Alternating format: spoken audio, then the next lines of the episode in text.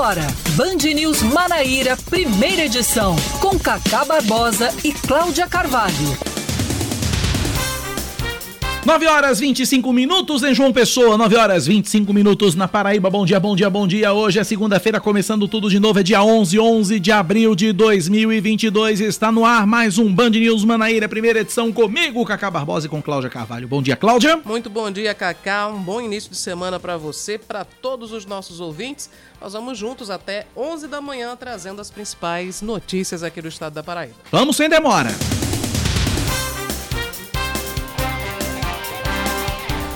Seis pessoas, três homens e três mulheres morrem outras seis ficaram feridas, ficam feridas depois de uma chacina ontem à noite na aldeia Caieira, no município de Marcação Litoral Norte da Paraíba. De acordo com a polícia, o grupo havia voltado de uma festa e estava em uma casa, que possivelmente era usada como ponto de tráfico na região. Cinco elementos saíram de um matagal próximo à residência e atiraram várias vezes contra as pessoas que estavam no local, fugindo em seguida.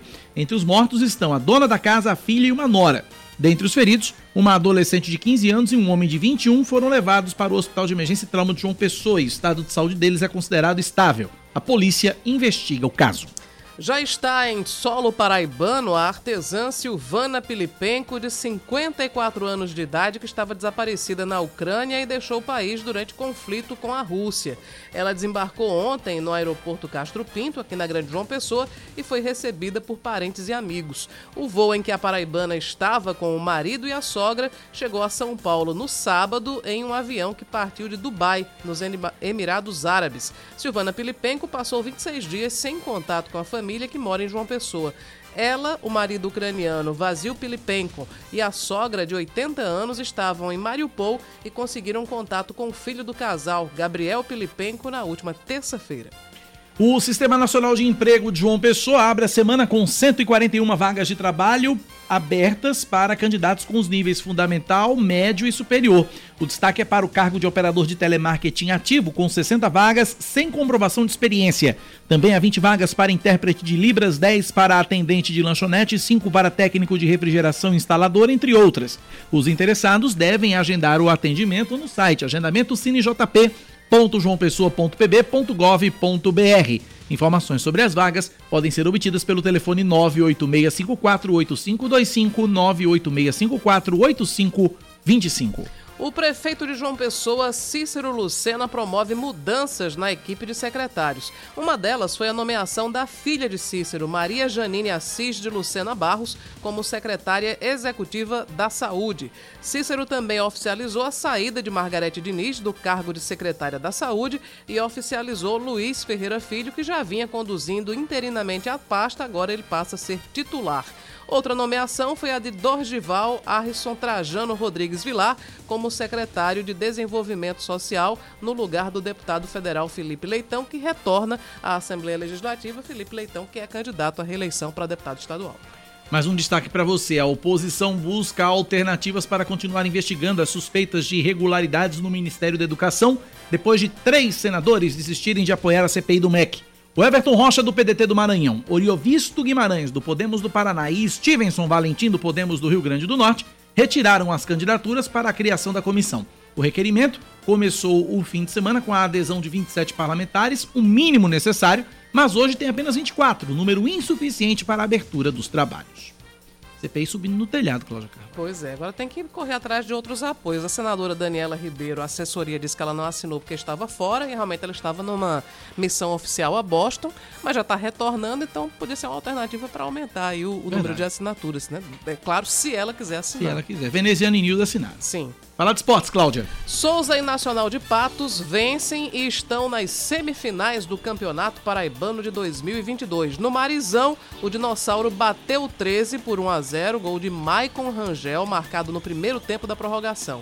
No José Cavalcante, o Canário não tomou conhecimento do São Paulo Cristal e goleou o clube de Cruz do Espírito Santo por 4 a 0 com Leandrinho, Romarinho, Pedrão e do Paraíba balançando as redes.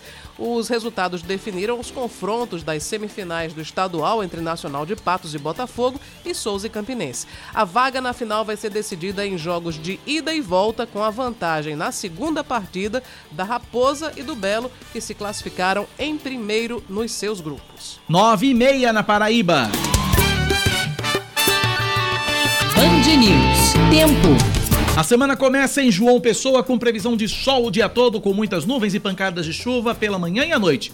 Mínima de 24 graus, a máxima de 30. Neste momento, na capital paraibana, termômetros marcam, tá calor, 29 graus. Na Rainha da Borborema, segunda-feira deve ser de sol entre nuvens pela manhã. Estão previstas pancadas de chuva à tarde e o tempo deve ficar aberto à noite. A mínima é de 22, a máxima de 30 graus. E nesse momento, em Campina Grande, os termômetros assinalam 26 graus. 9 horas 31 minutos na Paraíba, 9h31. Nosso WhatsApp para você participar é o 99111 9207. 9911-9207. Cláudia Carvalho, que tem no seu calendário para esta segunda-feira, 11 de abril de 2022. Hoje é dia do infectologista, um profissional que tem trabalhado muito desde o início da pandemia. Hoje também é dia mundial da conscientização de Parkinson e hoje também é dia da escola de samba. Cláudia Carvalho, num dia 11 de abril do ano de 1970, começava a história, cujo o auge dessa história foi Houston, estamos com problemas. Uhum. Apolo 13. O lançamento da Apolo 13 com destino à Lua. Foi lançar, a Apolo 13 foi lançada em 11 de abril de 1970, mas aí um tanque de oxigênio durante a viagem explodiu e aí a, a missão não era mais chegar à Lua, é salva, era salvar a vida dos Sim. três astronautas que voltaram com sucesso dias depois inclusive história que é muito bem contada no filme Apolo 13, salvo engano, Cláudia Carvalho com Tom Hanks. É, eu também tô com essa impressão, eu acho que sim. Salvo engano vamos, com Tom vamos Hanks. Vamos nos socorrer de São Google. Né? Exatamente, exatamente. Mas fato é que é, essa, essa história é verídica, exatamente com Tom Hanks. Tom Hanks, Kevin Bacon, é, é, é o grande elenco desse, desse filme aí. Então fica aí a dica para quem quiser assistir. É um filme já antigo, acho que deve ter uns 15 ou 20. Mas muito 95, é de 95 o filme. Então, quem quiser, tiver curiosidade sobre essa história, assista Apolo 13. É um, um filme fabuloso sobre todos os aspectos.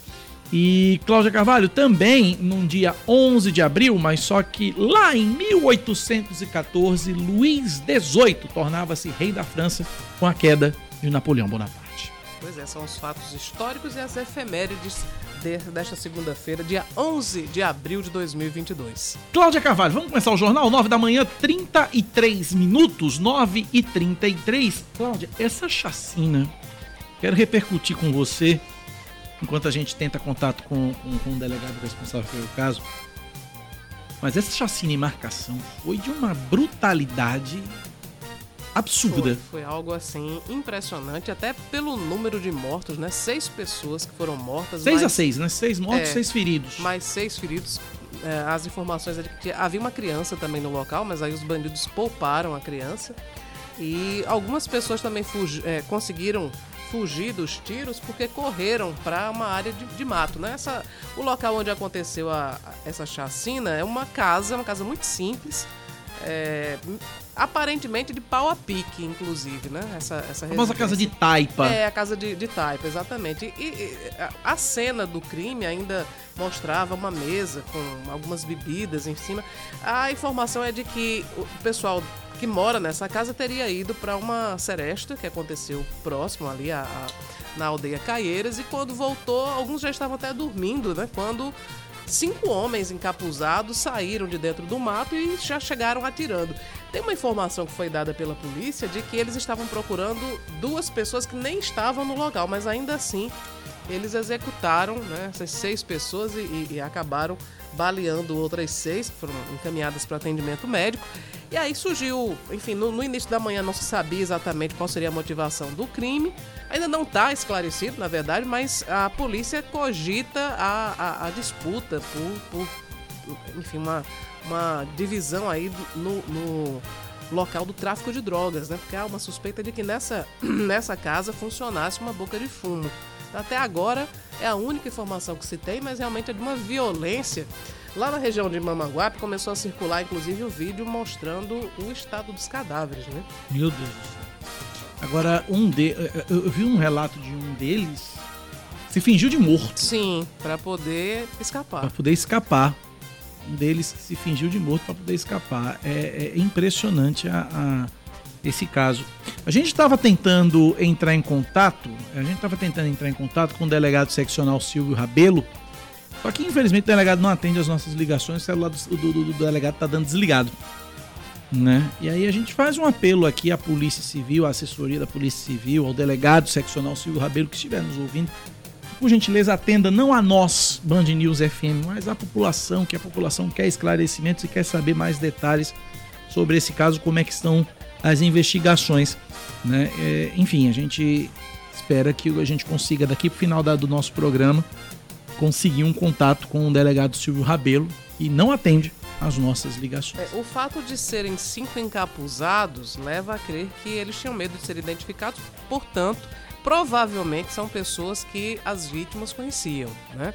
Como tem sobreviventes, é, talvez haja alguma pista que leve né, à, à identidade desses assassinos, mas realmente foi um fato extremamente brutal e que a gente aguarda para saber as explicações, qual, seria sido a, qual teria sido a motivação, se é realmente uma disputa pela, pelo tráfico de drogas ou se há alguma outra explicação para essa tragédia lá na aldeia Caieiras e Marcação. A gente continua tentando entrar em contato com o delegado seccional Silvio Rabelo, que é quem está à frente das investigações desse caso, e ao longo do nosso programa de hoje a gente deve trazer outras informações sobre essa chacina terrível lá no, no Vale do Mamanguape. 9 horas 37 minutos na Paraíba, 9 e 37. Muita gente já se prepara. Essa semana é a semana decisiva, é a Semana Santa especificamente, né? E muita gente já se prepara para garantir o pescado da Semana Santa, sobretudo da quinta e da sexta-feira. É, quem quiser ter o pescado na mesa, é bom fazer uma pesquisa. A repórter da Band TV Manaíra, Joana Brito, tem as informações para gente sobre a, o preço do pescado. Vamos lá. Comer peixe durante a Semana Santa já é tradição. Muita gente não abre mão de ter o peixe na mesa no almoço de Páscoa. Mas as vendas de peixe para a Páscoa deste ano devem ser 20% menores em comparação a 2021, segundo a Associação Brasileira das Indústrias de Pescado. Ainda de acordo com a Abpesca, o principal motivo é a queda na renda do brasileiro, associado ao aumento dos custos de produção. No supermercado dá para ver que o preço do peixe está nas alturas. Neste estabelecimento, localizado no bairro da Torre, 800 gramas de tilápia está sendo vendido a mais de 40 reais.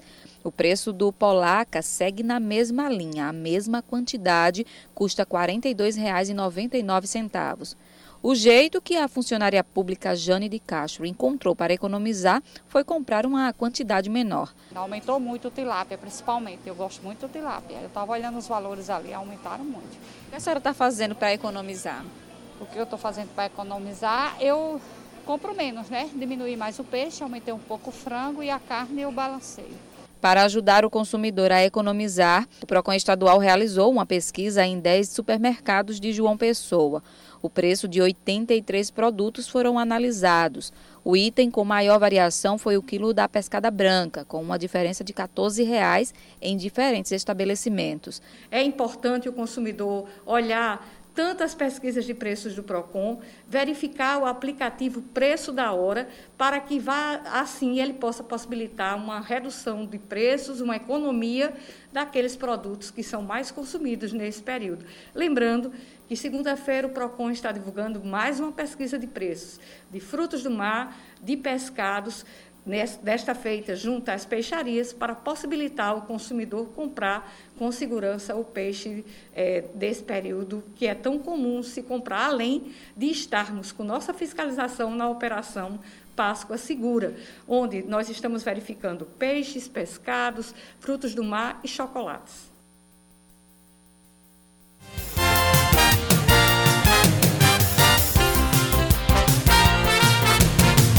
Aí, Cláudia Carvalho, vai já escolheu o que é que vai, que é que, que, é que vai ter no pescado da Semana Santa? Qual, qual o seu pescado é, da Semana Não, ainda não, não escolhi não, mas é, a título de informação, né, sempre tem na, na, as vésperas da essa semana deve ter uma uma venda de pescados, por exemplo, lá no, no, no no José Américo, né? Sim, lá né? perto da, da do depósito das urnas eletrônicas. Eu, eu quero lembrar Secaf, o nome. né? Secaf, né? O Deve ter, deve ter, deve ter. Eu, eu espero que essa operação que teve em relação à agricultura familiar não atrapalhe os planos da venda do pescado, que sempre é feito com, com valor abaixo, né? Do, do, do pequenos do produtores, mercado. né? É, São exatamente. os pequenos produtores, os, os Mas pequenos pescadores. certo é que vou comprar peixe. Agora, qual será, ainda não sei.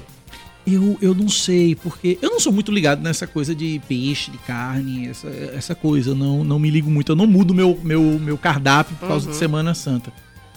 Podem me chamar de herege quem quiser. Não tô nem aí pra isso. Não de- de- minha, minha relação com Deus Ah, é, eu- é- é eu- independente É, de alimentação. Isso, é, isso, isso também é, uma, é mais uma tradição do que uma necessidade É, espiritual. Né? Exatamente. Eu acho que Deus a, não vai fazer distinção de a questão espiritual porque- vai além de um pedaço de carne ou de um pedaço de peixe. Exatamente. Né? Mas, particularmente, eu gosto muito de peixe. Então, Eu, eu, tenho, eu, eu tenho um problema com eu tenho um problema com peixe, não com sabor, adoro peixe, mas eu, eu como eu já quando eu, quando, eu- quando eu era moleque eu me engasguei com espinha de peixe, então eu sou meio sou meio arredio. Compra um filezinho de tal. peixe. Pois é, eu vou eu sou eu sou pro filé e tal. Tal- Talvez eu parta pra um filezinho de peixe, alguma coisa do tipo.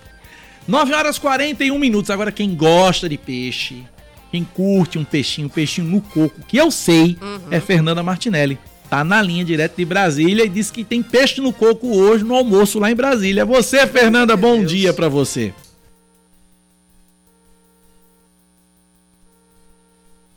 Jesus amado, cadê ela? Deus de amor. Acho que caiu a ligação, Leandro Oliveira. Bom, então antes a gente vai a gente vai fazer aqui um, um- uma- um informe de utilidade pública enquanto Pois a gente não. resolve nessa essa questão aqui da telefonia é, está é um apelo na verdade para doação de sangue A positivo para Gustavo Antônio de Araújo, Araújo Souza Aureliano. Repetindo, é uma doação de sangue, a família está é, pedindo a doação de sangue A positivo para Gustavo Antônio de Araújo Souza Aureliano. Foi um informe que foi passado aqui pela nossa ouvinte de todos os dias, Isabel de Fátima, diz que a família está muito apreensiva, precisando de ajuda né, para contribuir aí com a melhoria do estado de saúde de Gustavo Antônio de Araújo Souza Aureliano. Sangue A positivo, a doação pode ser feita no Hemocentro da Paraíba, na Avenida Dom Pedro II. Muito bem, 9 da manhã, 43 minutos. Perdemos o contato com Fernanda Martinelli. Também perdemos o contato que a gente tinha conseguido. Hoje tá uma beleza a telefonia, viu? Tá. Hoje tá uma maravilha, uma bênção de Jesus. Eu vou te contar uma coisa, viu? Brincadeira não, a molesta. 9 horas e 43 minutos. Cláudia, tem um, um- um caso que está repercutindo desde a semana passada aqui na Paraíba e que a gente não tem solução, Cláudia. É a menina Júlia. Está desaparecida, Tá desaparecida desde né? quinta-feira. Eu mostrei a foto dela sexta-feira no Brasil. Gente, Paraíba, a mãe tá desesperada, desaparecer. Ela saiu de casa, um apartamento onde ela mora com a família lá no Parque do Sol. E isso na última quinta-feira, foi a última vez que ela foi vista. A família acha que, que foi por causa de uma mensagem que recebeu na rede social de um perfil que disse que gostou do perfil dela e que queria agenciá-la na rede social, etc, etc, enfim. Queria agenciá-la como modelo, Como né? Era modelo. uma proposta que, enfim, é claro que toda menina que sonha ter uma carreira nas passarelas ela ficou é, muito interessada, né? Só que existem muitas armadilhas nas redes sociais e é justamente isso que a família teme que tenha acontecido. Que me parece que o perfil já foi comprovadamente é, é, é, compreendido como sendo um perfil falso. Perfil falso. Então, tá descaracterizado, inclusive, o perfil é, agora. Criaram um perfil para justamente para atrair a- as, as adolescentes que têm esse sonho de ser, de ser modelo. Então a mãe já prestou queixa, já, enfim, já distribuiu eh, muitas informações nas redes sociais, pedido, na verdade, de informações. Os telefones estão à disposição para quem tiver alguma informação sobre o paradeiro de Júlia. Inclusive estão circulando até os telefones da família, mas eu não vou dar o telefone da família aqui, porque o que eu, o que o que eu sei de, de trote que essa família já recebeu Meu Deus, isso é muita é, crueldade. é muita gente desocupada no mundo. É, mas né? sem nenhum sentimento de Sem solidariedade. nenhum sentimento né? de Porque- solidariedade. Então fica apenas o 197, o disco de denúncia da Polícia Civil, 190 da Polícia Militar. Eu tenho os contatos da família aqui, mas eu não vou dar esses números para que a família não sofra ainda mais com esses trotes terríveis, essa, essa, essa desumanidade, essa imbecilidade que é passar trote num momento de dor como esse. Uhum. É, é- é- é absurdo, é incrível. Conseguimos o contato com o delegado, doutor Silvio Rabelo, está na linha, conversa com a gente a partir de agora sobre a chacina em marcação. Doutor Silvio, bom dia, obrigado por nos atender, seja bem-vindo à Rádio Band News FM. Bom dia, bom dia a todos. O que, que a gente tem de informações com relação a essa chacina? O que, que a gente pode trazer de, de, de novidades para o nosso público ouvinte, doutor Silvio? A, a chacina, ela, ela vitimou a proprietária da casa, é, a filha, um filho e mais a nora, a nora também, culminando em três mulheres e mais três homens. O que nós temos aqui nas informações preliminares é que ali servia como o comércio de drogas e esse pessoal servia a um grupo criminoso que nós prendemos no, no segundo semestre do ano passado. É, as equipes da Delegacia de Homicídio, a Polícia Militar, a Polícia Civil, as forças de segurança estão na rua, né, nas ruas nesse momento.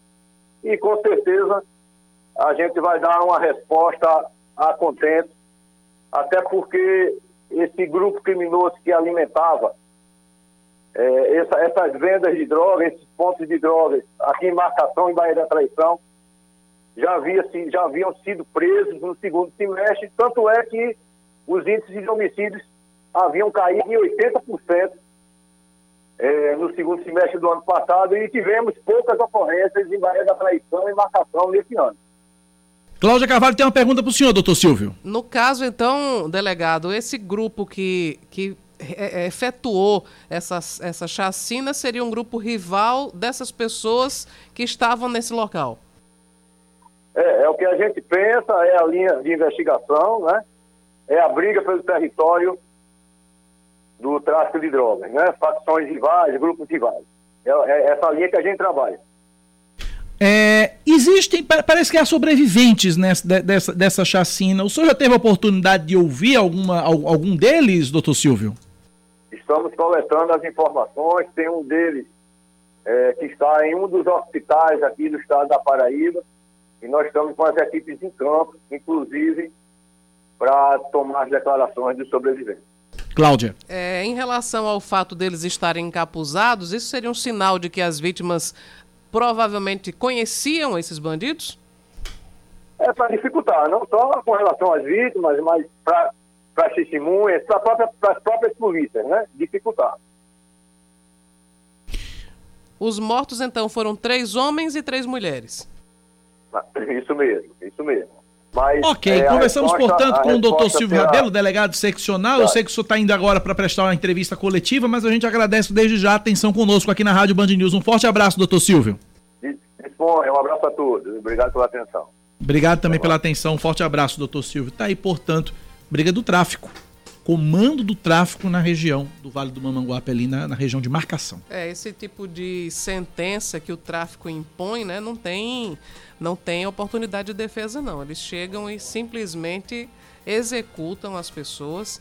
Enfim, a gente vai continuar acompanhando esse caso, mas o, o tráfico de drogas realmente tem uma, é, uma atuação brutal em algumas regiões do estado. Né? Nós trouxemos na semana passada informações sobre Jacaraú, que inclusive lá foi encontrado um cemitério, cemitério. Entre, entre Jacaraú e Lagoa de Dentro.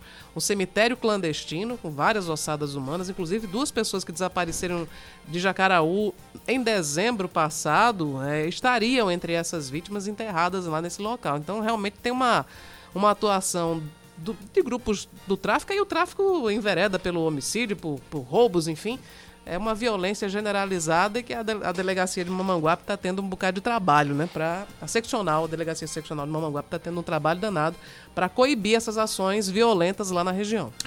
9h49, falávamos sobre o peixe da Semana Santa, o falávamos sobre Fernanda a Semana Martinelli. Santa. Fernanda Martinelli deve ter um tempinho a mais para fazer um peixinho no coco, porque a semana no Congresso vai ser mais curta. E eu sei que Fernanda adora peixe no coco, faz um peixe no coco como ninguém. É isso mesmo, Fernanda Martinelli? Bom dia para você.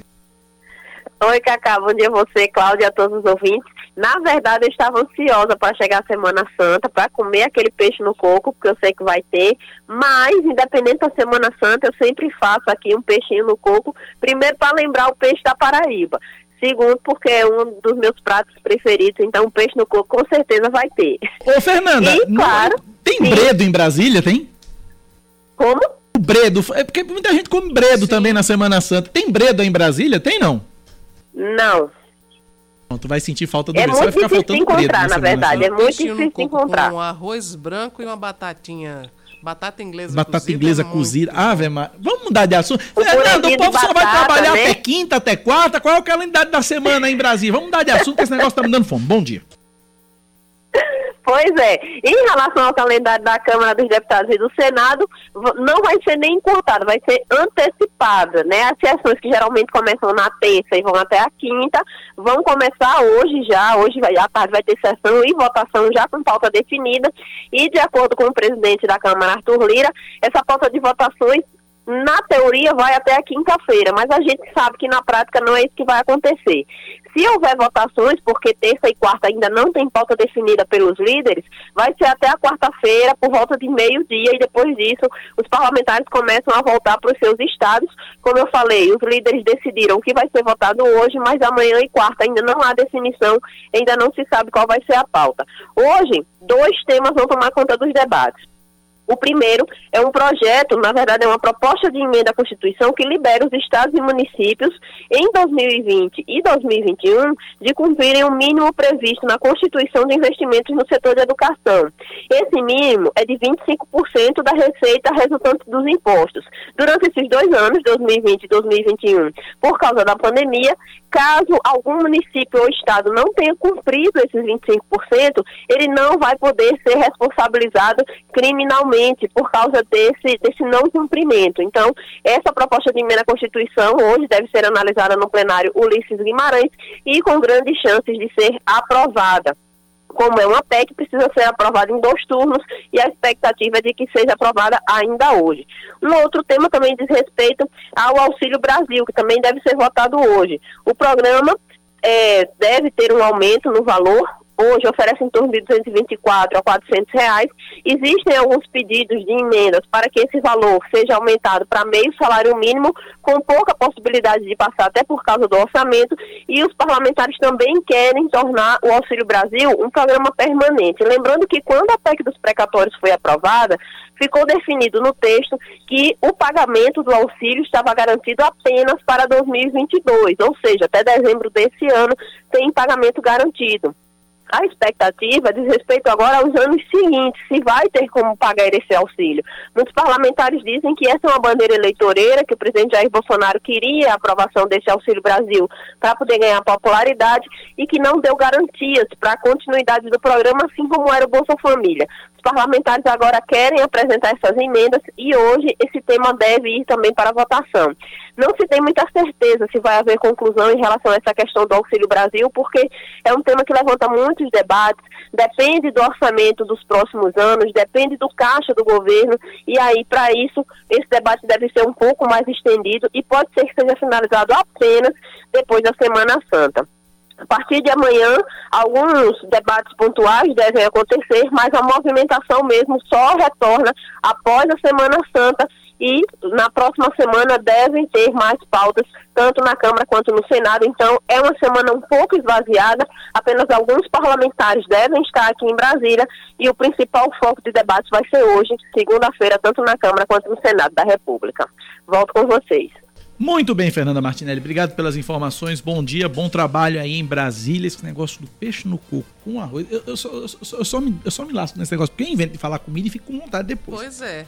Tava, tava tudo quietinho. Eu inventei falar de peixe no coco. Se não quer brincar, não desce pro play, é, né? Pois é, aí Começou você. a falar. Eu falei só no peixe do coco. Aí Cláudia botou o arroz, botou a batata do, a batata inglesa. inglesa enfim, a gente fica salivando aqui pensando no, com, com, vontade, não é verdade? Mas no... aí os ingleses trocam a batata cozida pela batata frita, que também dá certo. Também dá certo. E você está salivando ainda mais. Então vamos parar, a gente vai comercial já ou não? Não, ainda não, ainda não. Ainda não tá na hora do comercial não, mas daqui a pouco a gente vai, porque a gente vai ter vários assuntos aqui para você ouvinte da Rádio Band News FM. Daqui a pouquinho a gente vai falar sobre uma campanha, que é a campanha é, Abril Marrom. Cerca de 6 milhões e meio de brasileiros, Cláudia Carvalho, apresentam sintomas de dificuldade visual de acordo com o IBGE. Uhum. É muita gente. E aí tem as, as, as formas que causam cegueira, né? as doenças dos olhos que causam a cegueira. É, glaucoma, catarata, ametropia, lesão na retina e por aí vai. Então tem uma campanha chamada Abril Marrom, que exatamente faz essa conscientização, faz esse trabalho de conscientização com relação aos cuidados com a vista. E também a gente vai trazer uma reportagem especial, uma série especial que a Rádio Band News FM está produzindo, está preparando, e a primeira é hoje, sobre os jovens eleitores no país.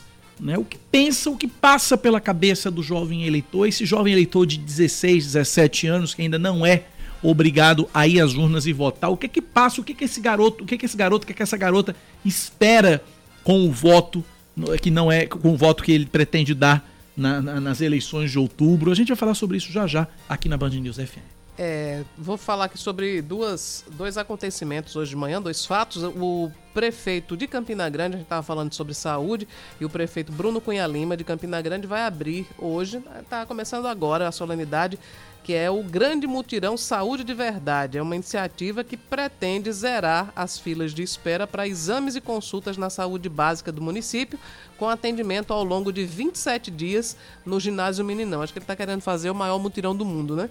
Para fazer uma alusão aos eventos de Campina. Equipes com mais de 200 profissionais, com especialidades em 17 áreas da saúde básica, vão atender a população, além de ser, além de ser garantida solução para 14 tipos de exame. Então a abertura está acontecendo agora no ginásio O Meninão, que fica no bairro do Dinamérica, em Campina Grande. E uma outra uma, um outro fato de hoje de manhã é, agora dessa vez é político, né? O prefeito de Cabedelo, Vitor Hugo, ele está, vai fazer um anúncio daqui a pouco dos apoios que ele vai prestar para as eleições desse ano. Vai anunciar os nomes dos pré-candidatos que ele vai apoiar nas eleições de outubro. Esse evento será numa casa de eventos lá de, de Cabedelo a partir das 10 horas. Ele vai dizer em quem vai votar para deputado estadual, federal, senador e também governador que estarão ao lado de sua base eleitoral. O que se comenta é que o apoio para governador, o apoio de Vitor Hugo, será para o senador veneziano Vital do Reiro. Vamos acompanhar. Eu quero agradecer com muito carinho ao ouvinte Maria das Graças de Jaguaribe, que completa a minha fome falando aqui. Obrigado, Maria das Graças. Um beijo para você também. Diz o seguinte: batata rústica com orégano assada no azeite no forno. É também um ótimo acompanhamento. Obrigado, Maria das Graças. Obrigado, viu? Um, um, Contribui um com minha fome. para Cacá, porque daqui a pouco é. vai babar a mesa. É, obrigado por contribuir com a minha fome, Maria das Graças. Um beijo muito carinhoso para você também, viu? Bom dia para você também. Intervalo 9h58, a gente volta já já. São 10 horas e 1 minuto ah, agora. No meu era 10 em ponto aqui, ainda é, 42 no, segundos aqui. No meu já 10 e 1, mas por média a gente passou. É, tá, tá bom, vai. 10 e 1, a gente está voltando com mais um bloco do Band News Manaíra, primeira edição. E a Prefeitura de João Pessoa abre a semana aplicando as quatro doses da vacina contra a Covid-19. Os postos de vacinação funcionam nas policlínicas municipais, nas unidades de saúde da família, no ginásio Ivan Cantizani em Tambiá e no Mangabeira Shopping. Todos os públicos a partir dos 12 anos, exceto os que optarem pelo posto do shopping, devem realizar o agendamento no site vacina.joaopessoa.pb.gov.br ou pelo aplicativo Vacina João Pessoa. As crianças de 5 a 11 anos e os idosos a partir dos 80 estão dispensados desse agendamento. O atendimento presencial na sede do Cartão SUS em João Pessoa é retomado hoje, depois de dois anos exclusivamente remoto. De acordo com a Secretaria Municipal de Saúde, devem buscar o serviço as pessoas que moram na capital paraibana e que ainda não têm o documento, como também aquelas que tiveram as solicitações de consultas, exames e cirurgias não inseridas no sistema de regulação. O serviço funciona de segunda a sexta-feira, das 8 da manhã às 4 da tarde, sem intervalo para almoço, na Avenida Rui Barbosa, no bairro da Torre. Recebe alta o sargento da Polícia Militar que foi baleado pelo filho de 13 anos, esse crime que aconteceu em Patos. Ele deixou o Hospital de Emergência e Trauma perdão, de Campina Grande neste sábado, depois de passar 20 dias internado.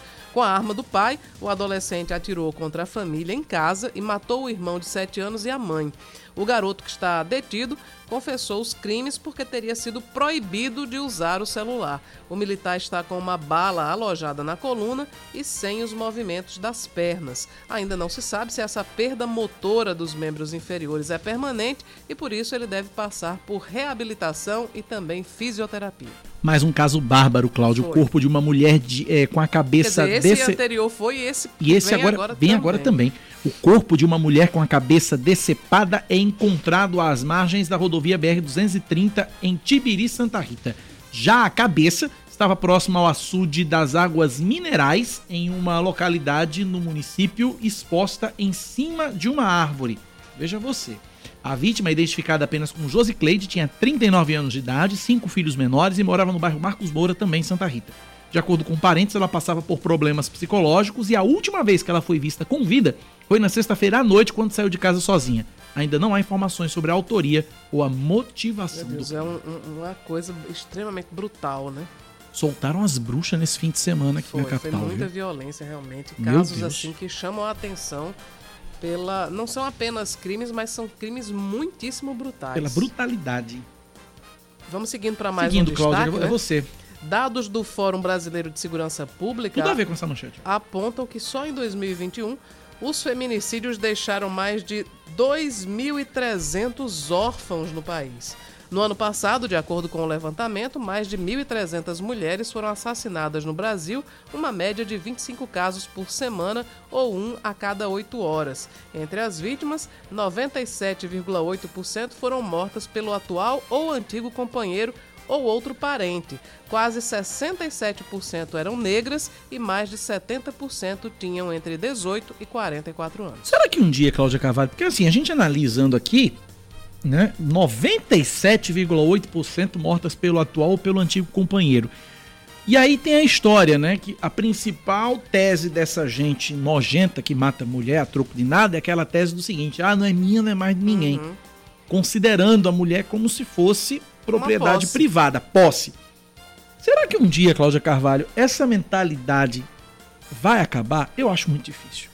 Eu acredito que vai, Cacá, mas vai demorar. Talvez a gente não alcance. É, Talvez a gente não alcance. Mas isso é uma questão cultural que vem sendo trabalhada, né? A realidade das crianças hoje nas escolas inclui também esses, esses conceitos todos sobre o que é machismo, o que é feminismo, ao contrário do que muita gente possa pensar, né? Feminismo não é o contrário de, de, de machismo. O contrário de machismo é femismo. É, é uma, porque o machismo ele imagina que o homem é superior à mulher. O feminismo não, ele, ele prega que as mulheres e homens têm direitos iguais. Uhum. Não é que sejam iguais, claro que somos, somos diferentes, mas temos direitos iguais. Sim. A gente deve ser respeitado da mesma maneira. O feminismo já imagina que as mulheres são superiores, então é preciso fazer essa diferenciação. Enfim, todos esses conceitos estão sendo passados para as crianças e eu acredito sim que no futuro a gente vai ter uma mudança, porque da mesma maneira que a gente constrói uma cultura que exclui as mulheres ou que trata mal as mulheres, a gente também consegue con- construir uma cultura em que todas as pessoas, homens e mulheres, possam viver se respeitando mutuamente. Agora que vai demorar? Vai, vai demorar. Vamos falar de esportes agora. É, a Série A do Campeonato Brasileiro de 2022 já mal começou e já tem dois técnicos demitidos. Alberto Valentim deixou o Atlético Paranaense após o Furacão ser goleado na estreia pelo São Paulo por 4 a 0 no Morumbi.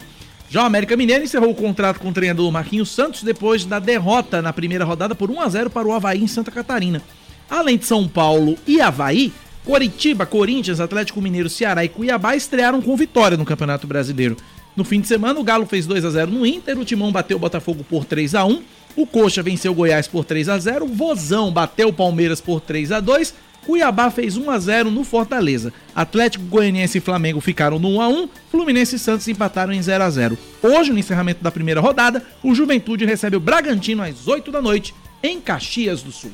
10 da manhã, 6 minutos agora na Paraíba, 10 e 6. Você ouvinte participa com a gente pelo nosso WhatsApp, 9911-9207, 9911-9207. O assunto agora é política. Política, com Cláudia Carvalho. Cláudia Carvalho, que mudança é essa no MDB envolvendo o ex-governador Roberto Paulino? Tá com cara de retaliação, não tá? Tá, mas é uma questão que eu considero também lógica, né? Vamos falar sobre o fato, depois eu, eu vou Sim. comentar. O fato é que o, o presidente do MDB da Paraíba, o senador veneziano Vital do Rego, ele decidiu mudar a configuração do, do partido, né? É, tirar Roberto Paulino, que era vice-presidente do MDB na Paraíba, e em seu lugar nomeou o deputado estadual Anderson Monteiro, que recentemente, né, na, nesse período da janela partidária, ele decidiu se filiar ao MDB e de pronto, assim que Veneziano anunciou a pré-candidatura ao governo, também recebeu a, o apoio já, o anúncio de apoio de Anderson Monteiro. Por que, que eu considero uma, uma questão lógica? É que Veneziano e Roberto Paulino eles pensam diferente em relação à conjectura estadual. Então, como ele é presidente, até que demorou um pouco para ele fazer essa, essa mudança, Roberto Paulino defende a reeleição de João Azevedo, atual governador da Paraíba. Veneziano Vital, por outro lado, é pré-candidato. Então, acho que é uma, é uma questão até lógica, você gere, você governa, quando é o caso de ter um, um cargo, enfim, de, de governo, de prefeito, você governa com os seus aliados. Já que Roberto Paulino pensa diferente e, obviamente, não iria trabalhar em prol da pré-candidatura do partido, é, o, o senador veneziano Vital achou por bem de tirar é, Roberto Paulino da, da vice-presidência do MDB da Paraíba. Já havia acontecido algo semelhante com o diretório estadual do MDB de Guarabira, que era tinha como, como presidente a filha de, de, de Roberto Paulino, Roberta, e o, o, deputado Ranieri Paulino, inclusive, chegou a se queixar publicamente de que veneziano, embora não tivesse feito a mudança de comando no diretório do, do MDB de Guarabira, ele havia anunciado numa entrevista que iria destituir. Então, antes de ser destituída, Roberta fez uma carta pedindo, entregando o cargo e dizendo que esperava é, conseguir ficar no partido, né? Embora é, não fosse mais dirigente, no que foi atendida por veneziano. Mas existe, claro, apesar de toda a urbanidade com que o assunto tem sido tratado na mídia, né?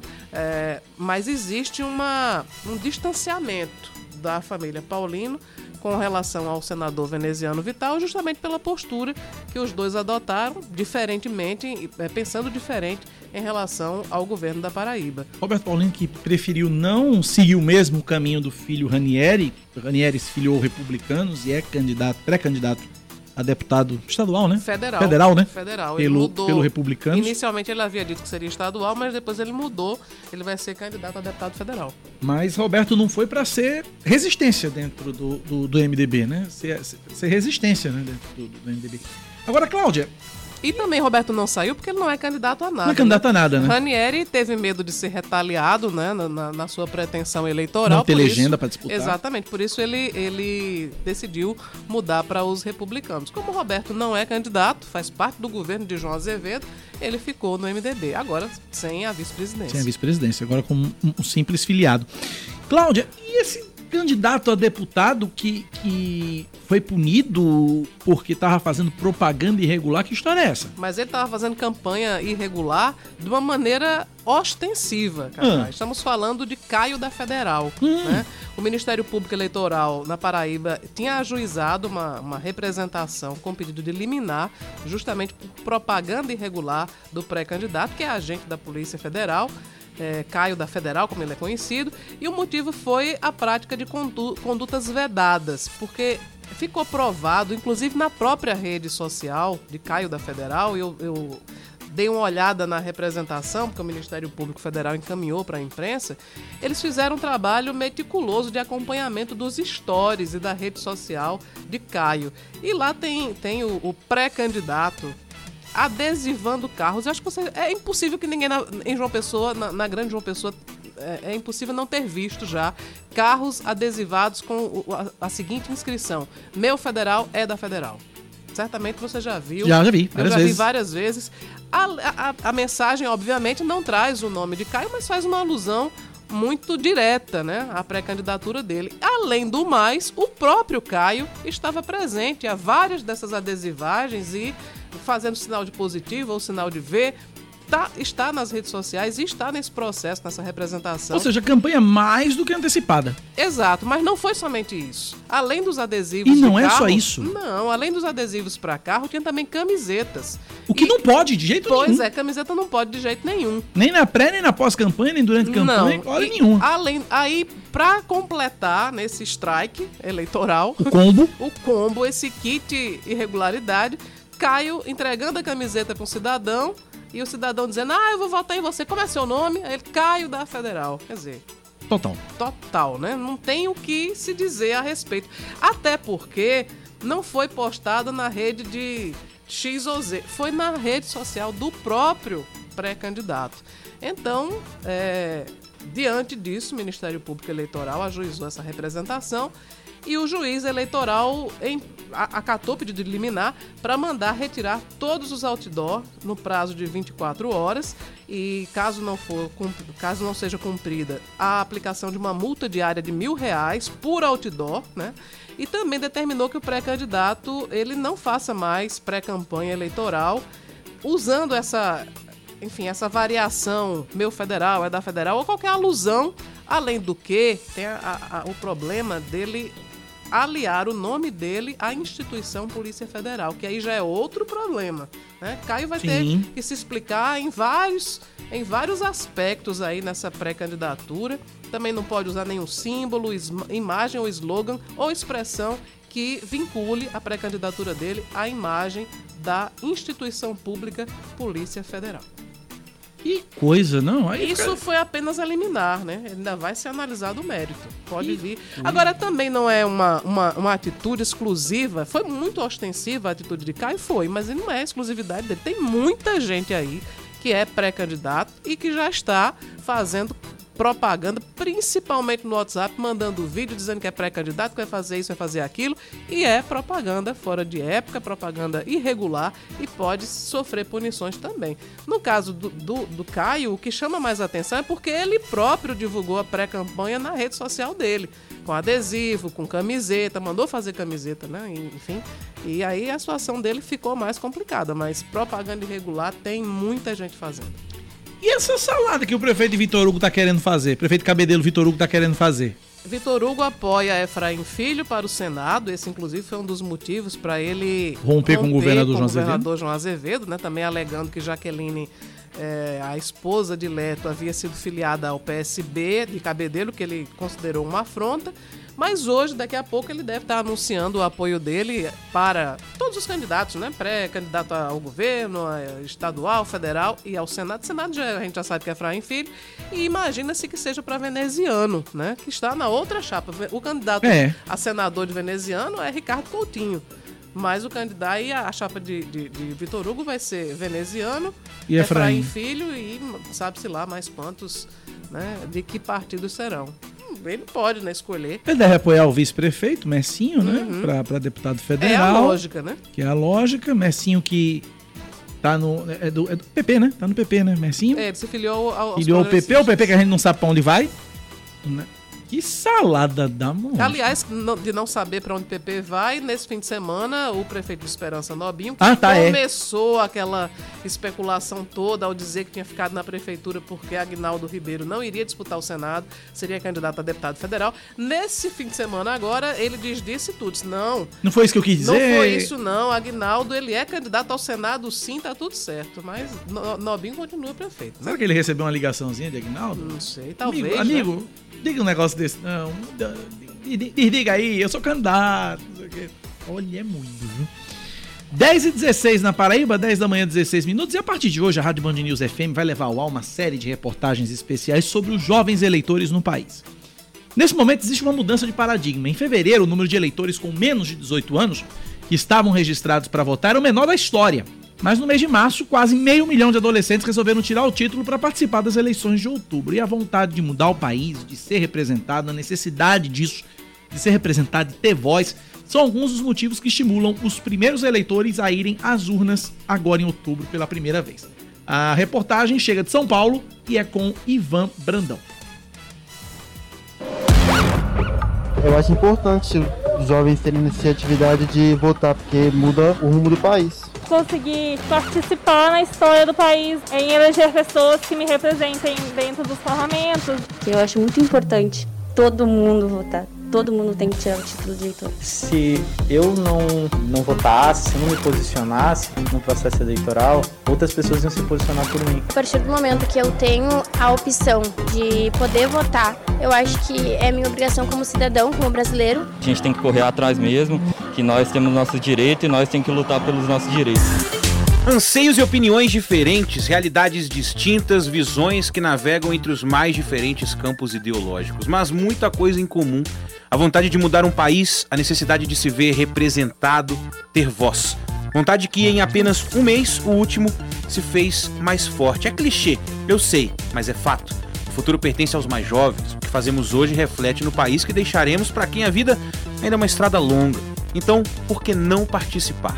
Paulo Henrique Vieira tem 16 anos e se adiantou para fazer a parte dele. Eu sei que pode tirar com 18 anos, mas já quero tirar de uma vez, ter todos os documentos certinho, tudo. A gente tem que correr atrás mesmo, ver com quem vai ser bom para um, um, Brasil melhor, um Brasil com mais direitos, igualdade. Só que a gente tem que fazer nossa parte e escolher a melhor pessoa para administrar tudo, né?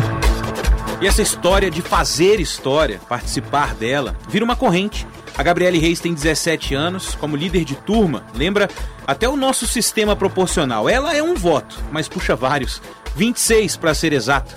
Uma turma inteira que vai às urnas exercer o direito de escolher os seus representantes. Tem que ver minha, minha turma inteira a fazer, toda a minha turma vai fazer, os 27 alunos vão fazer. Pesquisar bem, ver tipo os prós, os contras que eles vão fazer, o que eles não fizeram, antes deles chegarem no cargo que eles estão agora. Com a Kimberly também foi assim, uma espécie de cabo eleitoral do direito ao voto. Então, tipo, qualquer pessoa que eu já vejo que tem a minha idade, eu pergunto, tirou de eleitor? Tu tirou? Tu tirou? Eu já pergunto direto para saber, pra gente poder fazer esse coletivo, porque essa é a hora. O presidente do Tribunal Superior Eleitoral, Edson Fachin, comemorou esses números, né? agradeceu o empenho de entidades da sociedade civil, de artistas, de clubes de futebol que se envolveram na campanha para que os jovens tirassem o título de eleitor. E lembrou que o prazo para obter o documento acaba mês que vem, em dia 4 de maio. O Diogo Cruvinel, analista do TSE, conta que o processo é simples e uma parte dele dá até para dizer que os mais jovens estão bem acostumados, tipo tirar uma selfie. No caso do jovem, ele vai preencher um formulário com as suas informações pessoais e logo depois ele tem que enviar fotos dos seus documentos e também uma selfie segurando um documento de identificação com foto.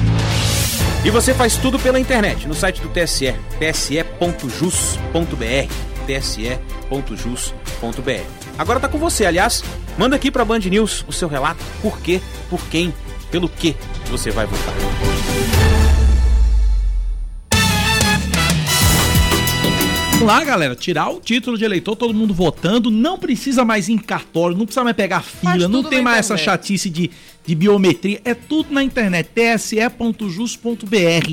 Uma das coisas mais bacanas e geniais que eu vi, porque tem muita gente fazendo campanha para o jovem tirar o título. Sim, né? sim, sim. Mas uma das mais bacanas que eu vi, que, enfim, achei uma sacada genial, foi a de Adênia, né? Um personagem. Ah, eu vi. Né? Eu vi. Eu acho que foi. Eu mandei para você, eu acho. Foi, foi você que mandou. É, sensacional. E eu publiquei na minha rede social também. É genial, né? Deixa eu ver se eu acho ela aqui. Deixa eu ver se eu acho ela você aqui. acha que aí você vai votar como? Fazendo a dancinha do TikTok na frente da urna? Deixa eu né? achar aqui, eu vou. É, é uma personagem. Eu acho que merece a gente. Merece é, a gente trazer isso aqui. Deixa eu pegar. Ela ficou aqui. muito famosa, né, nas redes Vai explica, sociais. Explica quem é a Dani aí pra galera Quando ela fez. A, um, ela tem vários vídeos aí que viralizaram. É um bonequinho de. É uma marionete, é um é, bonequinho marionete, é né? Uma, é uma marionete amarelinha com o, o, o nariz vermelho.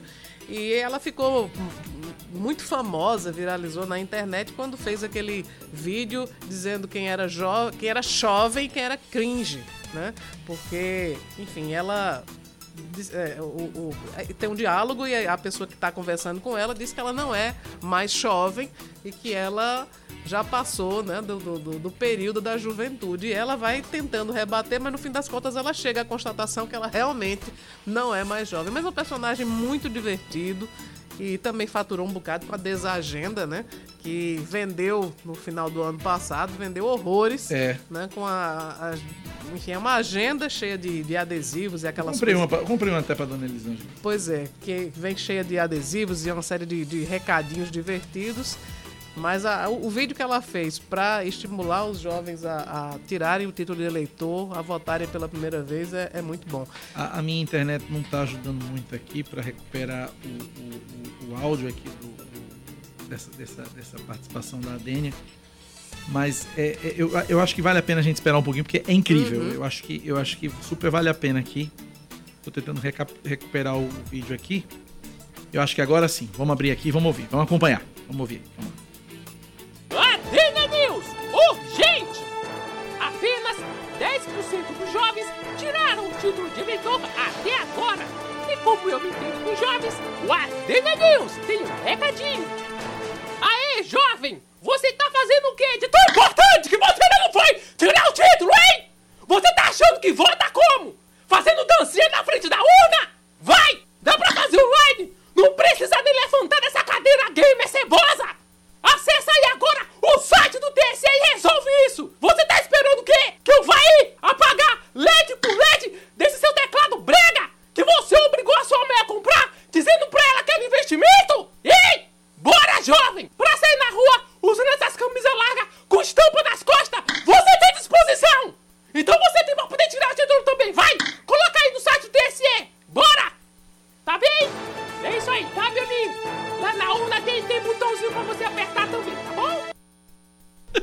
Na urna tem botãozinho Na pra urna você tem botãozinho pra apertar, apertar também. Delicada. Né? Tá pensando o que na vida? Você quer- você quer- Tá bem? Lá na urna tem botãozinho. Sensacional. Sensacional, muito bom. Vamos intervalo, 10 e 23 a gente volta já já.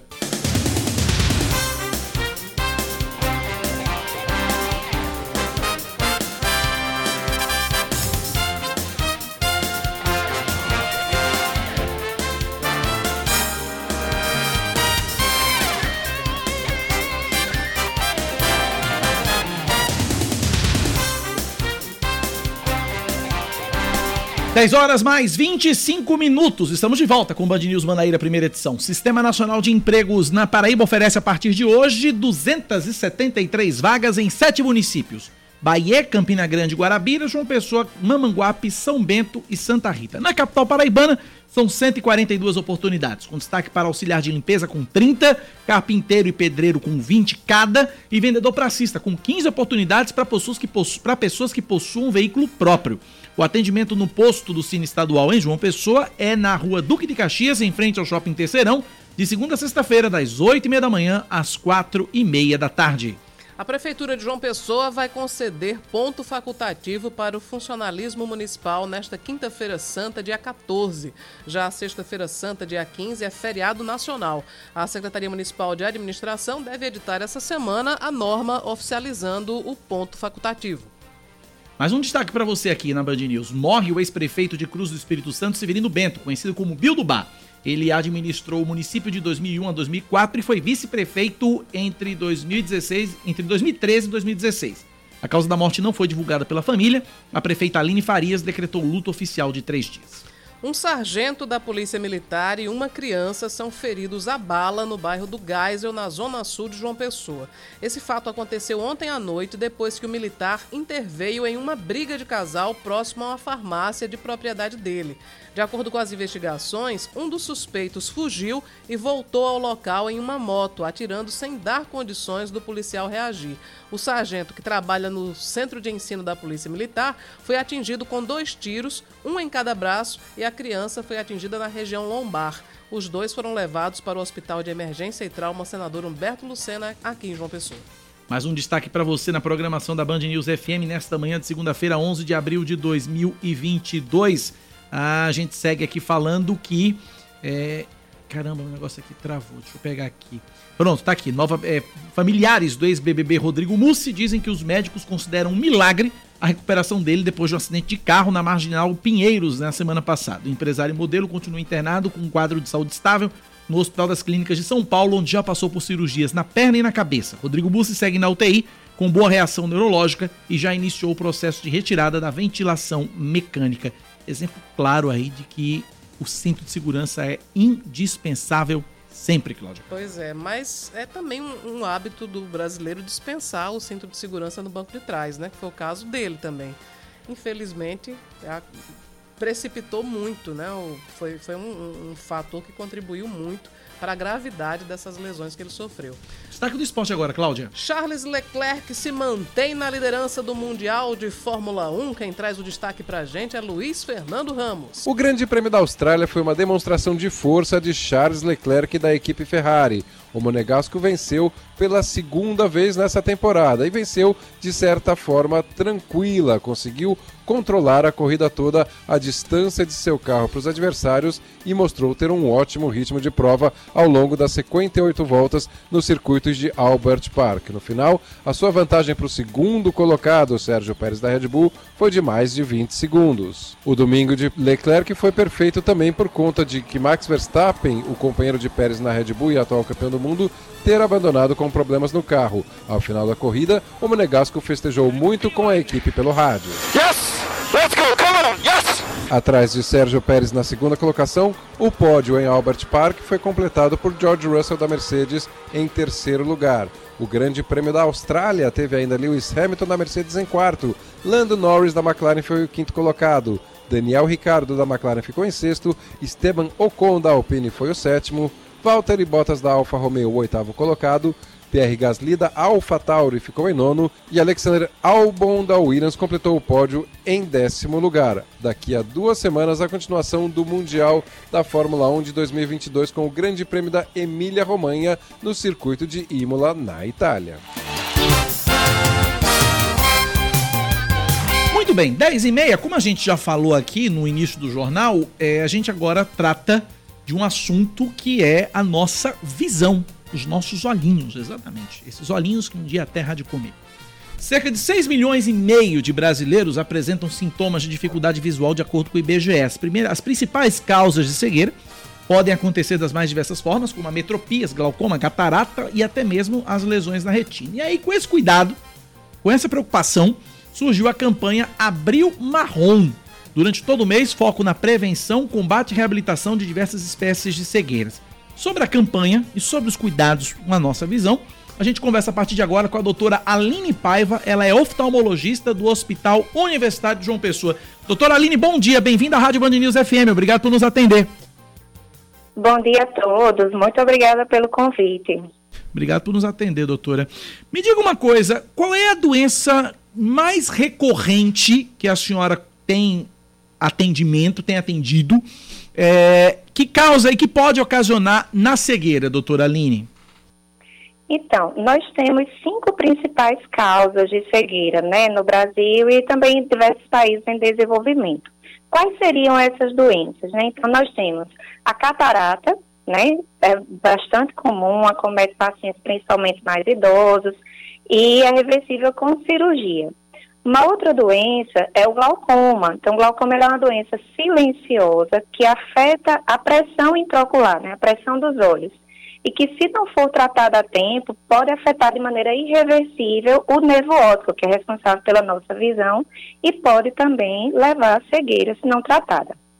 Temos ainda duas doenças de retina que também podem levar à cegueira, que são a degeneração macular relacionada à idade, que é uma doença que afeta principalmente pacientes acima dos 50 anos, que também precisa ser tratada a tempo para que não venha causar cegueira nesse paciente.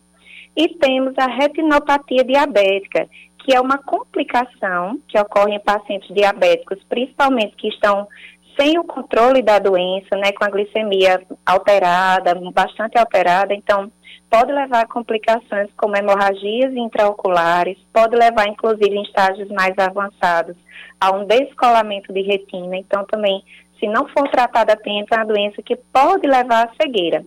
E, por fim, a quinta doença são os erros refrativos não corrigidos. Então, é a causa mais simples, assim, de se corrigir, né? Miopia, hipermetropia, astigmatismo são facilmente corrigíveis com óculos e lentes de contato. Cláudia Carvalho. Doutora, há, há, uma realidade atual em que a, as telas, né, os computadores, os smartphones, estão muito presentes na, na realidade, principalmente dos mais jovens, mas é, é comum na vida de todo mundo. Até que ponto esse uso é, frequente ou excessivo das telas também contribui para problemas oftalmológicos?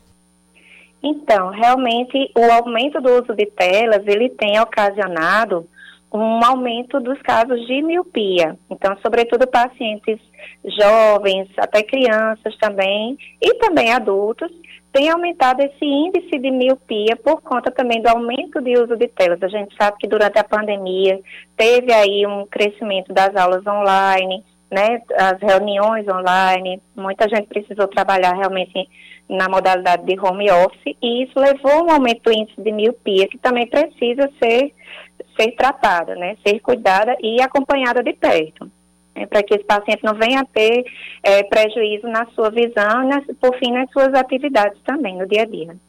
Agora, doutora, vamos aqui. É, as telas, elas têm contribuído para é, questão do, do caso de, dos casos, aumento nos casos de miopia, a visão. Agora, não dá para a gente se livrar dessas condenadas dessas telas, doutor. O que, que a gente pode fazer para diminuir o impacto das telas na nossa vista, doutora? Então, nós recomendamos que sejam reduzidas a iluminação do, dos computadores e smartphones. Eles têm funções que podem reduzir o brilho das telas para que cause menos danos à visão. Nós temos também hoje tratamentos de lentes corretoras, né, pra, para os pacientes que usam óculos. A gente tem hoje o Blue Control, que é um filtro de luz azul para filtrar essas luzes de LED de computadores e smartphones. Também é uma forma de proteção. E nós recomendamos para aqueles que passam muitas horas trabalhando com, com o computador e smartphone, o período de repouso visual. Então, a cada hora, duas horas trabalhadas, pelo menos 10 minutos de repouso visual. Direciona a tua visão para longe. Nesse período de repouso, não vale tirar o, o olhar do computador e olhar para o celular, porque é o mesmo estímulo, né? Então, tentar Nem para TV, né, doutora? visão para longe. Oi? Nem para televisão. Esqueça a tela, 10 minutos pelo menos, né? Isso, isso. O repouso visual ele é bastante importante, porque os nossos olhos eles são como Eu acho que caiu a ligação da doutora. Visual, que a gente chama de astro, que é o cansaço visual. Leandro, vamos refazer o contato com a doutora? Vamos Na refazer. verdade, é aquela famosa, aquele famoso espaço em branco. na É, ligação, aquela. né? Vê aí se. A, depois tenta refazer o contato com a doutora, porque não dá para evitar a tela. Não dá para evitar a tela. a É, gente- mas como ela disse, tem um- algumas medidas que você pode tomar, né, para algumas providências que você pode tomar para diminuir os efeitos, por exemplo, reduzir o brilho da, da, da É, reduzir o brilho da tela é uma opção. Eh, No caso, para quem usa óculos também tem esse filtro, né? Alguns celulares, eles têm. Alguns aparelhos, pelo menos o meu tem, um recurso que você já dele você consegue diminuir a intensidade da luz azul, Pois é. né? Que afeta, Pra quem que não a chegou na- na- no, caso da miopia, mas tem muita gente que fica que tem uma outra doença que é a síndrome do olho seco, que é muito comum Sim. em quem tem esse uso né, frequente, excessivo. Doutora voltou, a gente teve um problema com a, com a telefonia, doutora. É, a senhora falava a respeito exatamente dessas desses cuidados para a gente, já que não dá para se livrar da tela. Pode prosseguir, doutora. Sim, e eu, eu ouvi que vocês estavam comentando sobre a síndrome do olho seco. Foi, né? Cláudia então, falou sobre também isso. O uso excessivo de telas, ele tem também predisposto à questão do olho seco. E aí é importante que esses pacientes usem colírios lubrificantes, né? De forma frequente, em torno de três a quatro vezes ao dia, para que possa amenizar esses sintomas de olho seco. Cláudia. É, em relação às crianças, qual é a, a- com que frequência os pais ou a partir de que idade os pais devem levar as crianças a- ao oftalmologista, enfim, para prevenir problemas da visão? Esse é um ponto bastante importante. As crianças elas devem ser acompanhadas pelo oftalmologista desde os primeiros meses de vida, né? Toda criança ela deve fazer o teste do olhinho com o médico oftalmologista a fim de descartar doenças que possam prejudicar o desenvolvimento visual dessas crianças e comprometer, inclusive, o desempenho escolar, comprometer a visão dessas crianças ao longo da vida. Posteriormente, crianças e adolescentes devem ser compa- acompanhados anualmente pelo oftalmologista, a fim também de de- detectar possíveis problemas que possam eh, comprometer a visão dessas crianças e adolescentes. Doutora, eu queria que a senhora falasse a respeito do, do- dos óculos escuros. Muita gente, a gente sabe dos efeitos que as luzes, que a luz do sol diretamente no nosso olho pode, pode provocar, pode causar. Mas aí a galera achando que vai resolver e vai minimizar, vai no primeiro camelô que aparece, pega o primeiro óculos escuro mais estiloso que tem e vai usar. Sabe não- como é que chama esse, esse local? Hã? A isopor ótica. É isopor ótica, exatamente. Aquela que é boa, Cláudia, aqueles isopor que ficam os Aham. óculos expostos. Só que não é bem assim, né, doutora? Eu queria que a senhora falasse sobre o risco desse óculos da isopor ótica que a Cláudia falou agora. Então, é muito importante que os óculos escuros, eles tenham a proteção ultravioleta, exatamente para evitar esses danos que os raios ultravioleta podem causar na visão.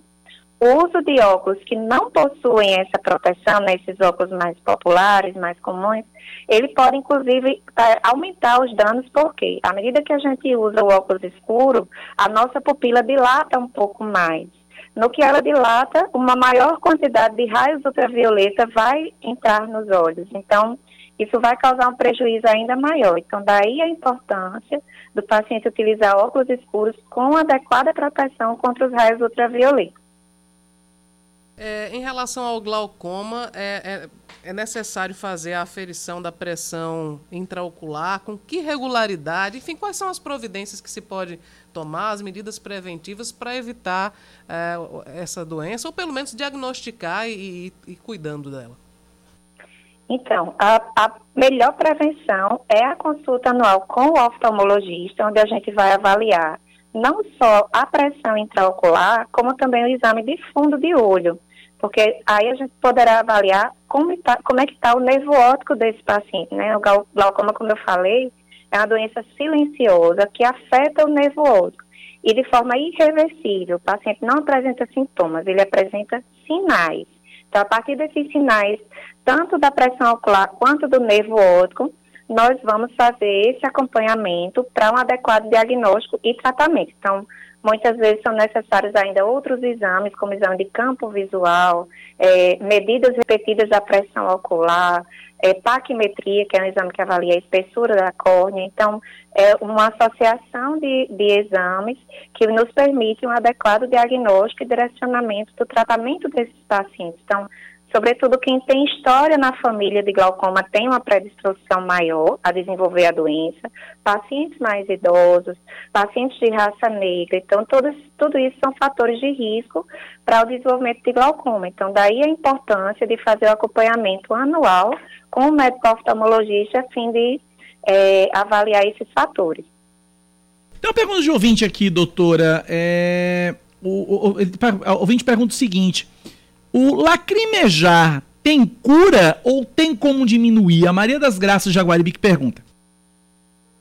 Então, o lacrimejamento, muitas vezes, ele é um reflexo. Por exemplo, os pacientes que têm síndrome de olho seco ou irritações nos olhos, tais como a blefarite, que é uma inflamação da borda das pálpebras, são condições que podem ocasionar esse lacrimejamento. Então, é preciso fazer o tratamento adequado da causa base, seja ela uma blefarite, um olho seco, para que se possa melhorar os sintomas de lacrimejamento. Um, um processo alérgico ocular também pode causar lacrimejamento, então é preciso que esse paciente faça o exame com o médico oftalmologista a fim de fazer o tratamento mais adequado para cada caso. Cláudia, para finalizar. E sabe que eu esca- acabei esquecendo a pergunta? Sensacional. acabei esquecendo. Sensacional. Então, doutora é, Aline Paiva, muito obrigado pela atenção conosco, com nossos ouvintes aqui na Rádio Band News. Um forte abraço. Quando Cláudia lembrar, a gente manda um zap para a senhora, a senhora responde e a gente traz aqui Eu pro ar. fazer a pergunta e Cacá tem uma pergunta do De ouvinte. nada, E aí, que agradeço eu pelo convite que eu acabei esquecendo. Obrigado, doutora Aline. Um abraço para a senhora. Outro. Obrigado pela participação. Depois a gente manda um zap para a doutora para Assim perguntar. que eu lembrar, se eu lembrar. Se lembrar. 10h42, intervalo, a gente volta já já.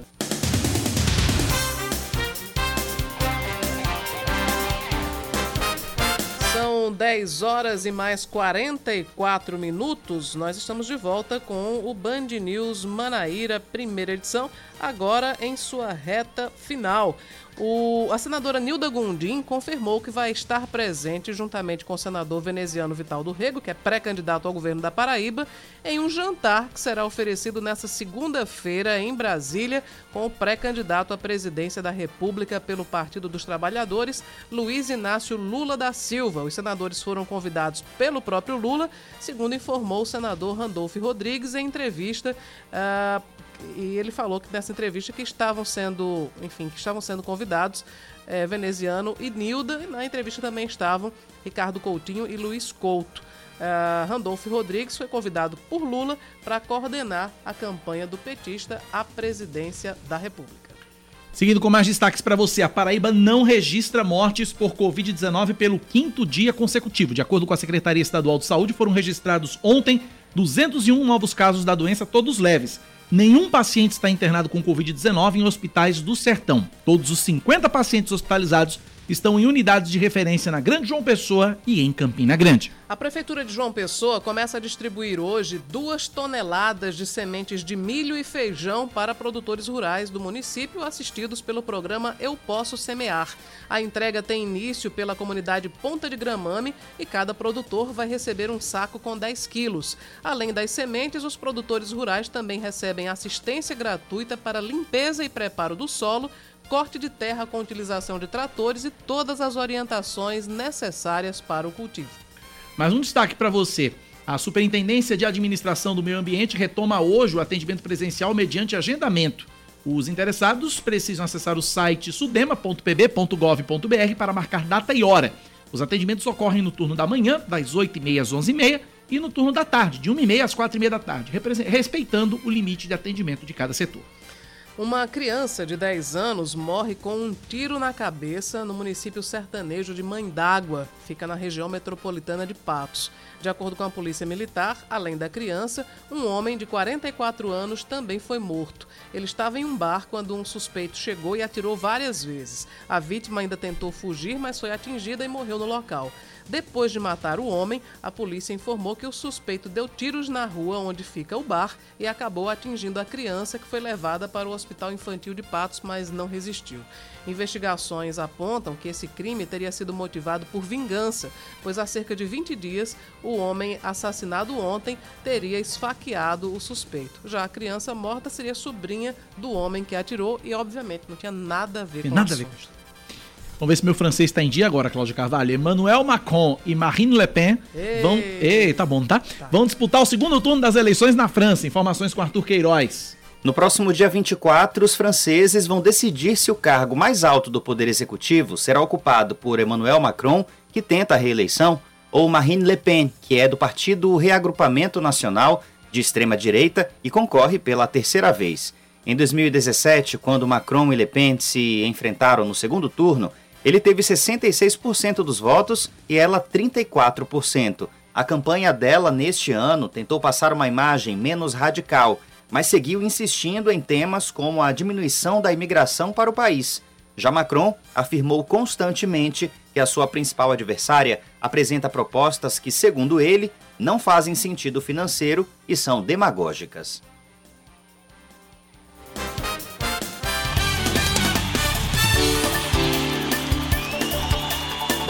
Botafogo e Campinense estreiam com vitória na Série C do Campeonato Brasileiro. Neste sábado, o Belo, jogando em casa, venceu São José do Rio Grande do Sul por 2 a 1. Também no sábado, mas no interior do Ceará, a Raposa venceu o Atlético Cearense por 1 a 0.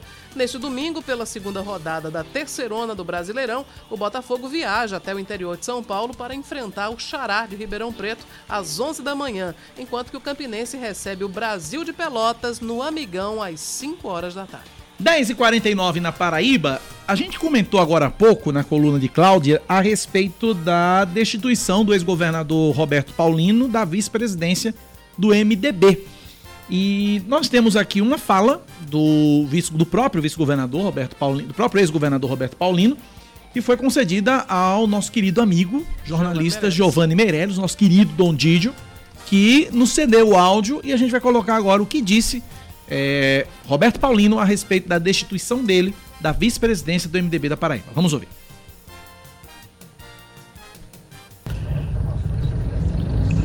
Meu caro Giovanni, eu lamento um homem que tem 50 anos de partido e que fez muito, né, por esta agremiação e pela Paraíba. Fiz e estou fazendo ser assim é, tá, está sendo perseguido né, pela uma diretoria e por um partido que eu ajudei tanto a construir. Mas isso aí eu entrego a Deus. É bola para frente. Amanhã é um novo dia. E com certeza, dias melhores virão e o MDB vai ser ainda dirigido por pessoas comprometidas e que têm história partidária com o MDB raiz. Existem aí aventureiros que estão ocupando esse espaço temporariamente, mas tudo isso passa. Eu lamento. E quero dizer, o vice-presidente que vai assumir é um jovem de bem, é um, um amigo que eu tenho pelo mesmo o maior respeito.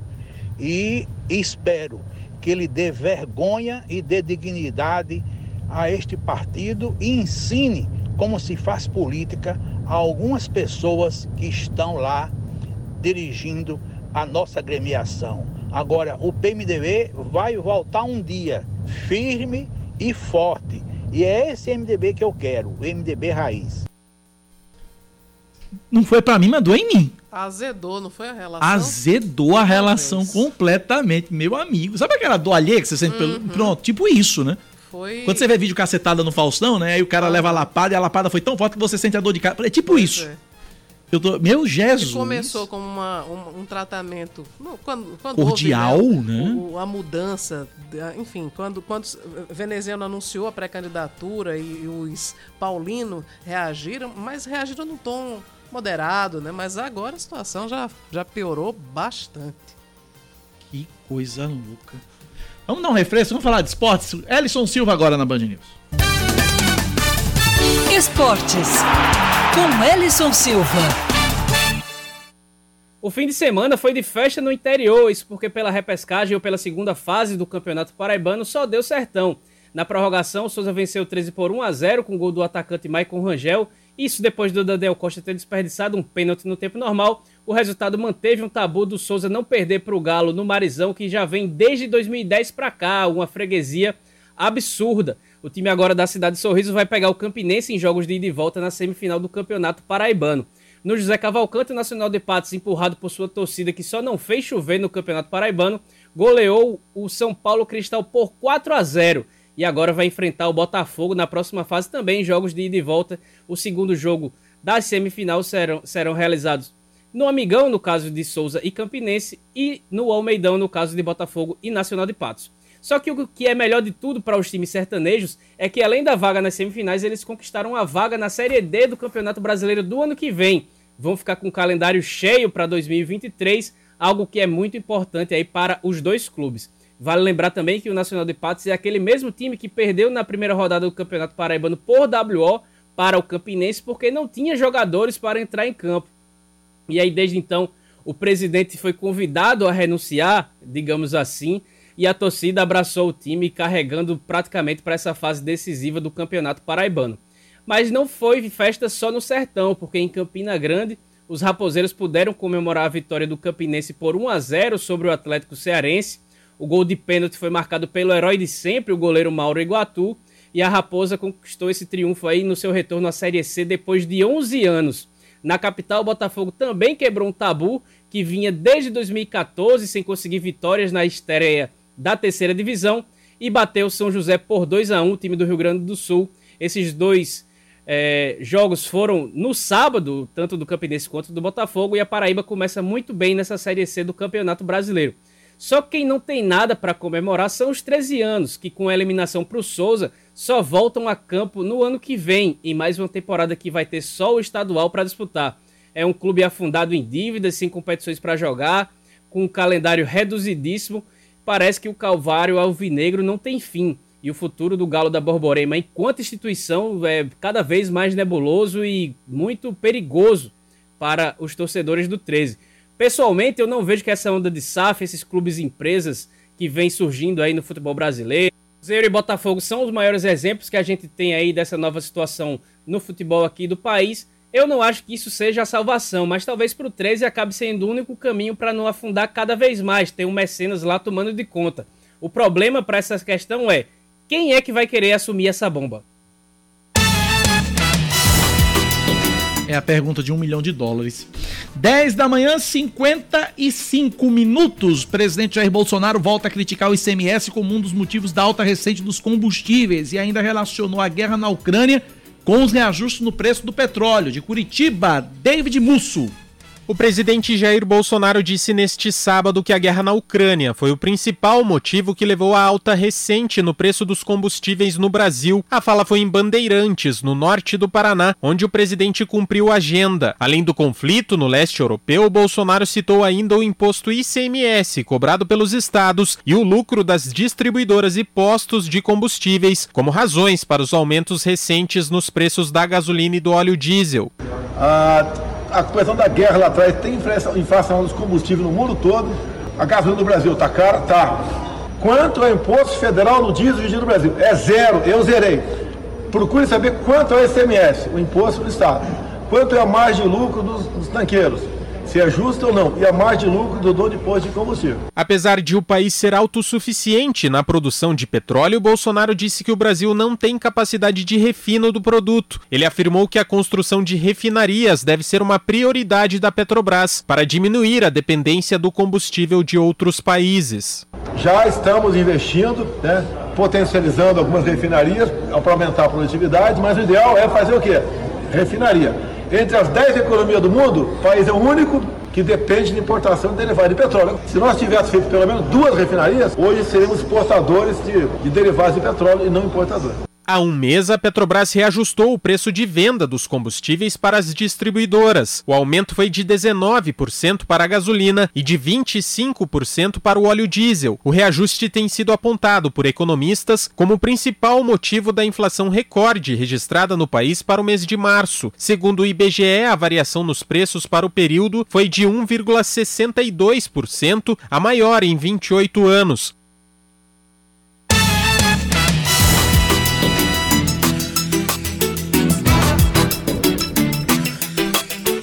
Tá baixando de preço é o gás, né, Cláudia?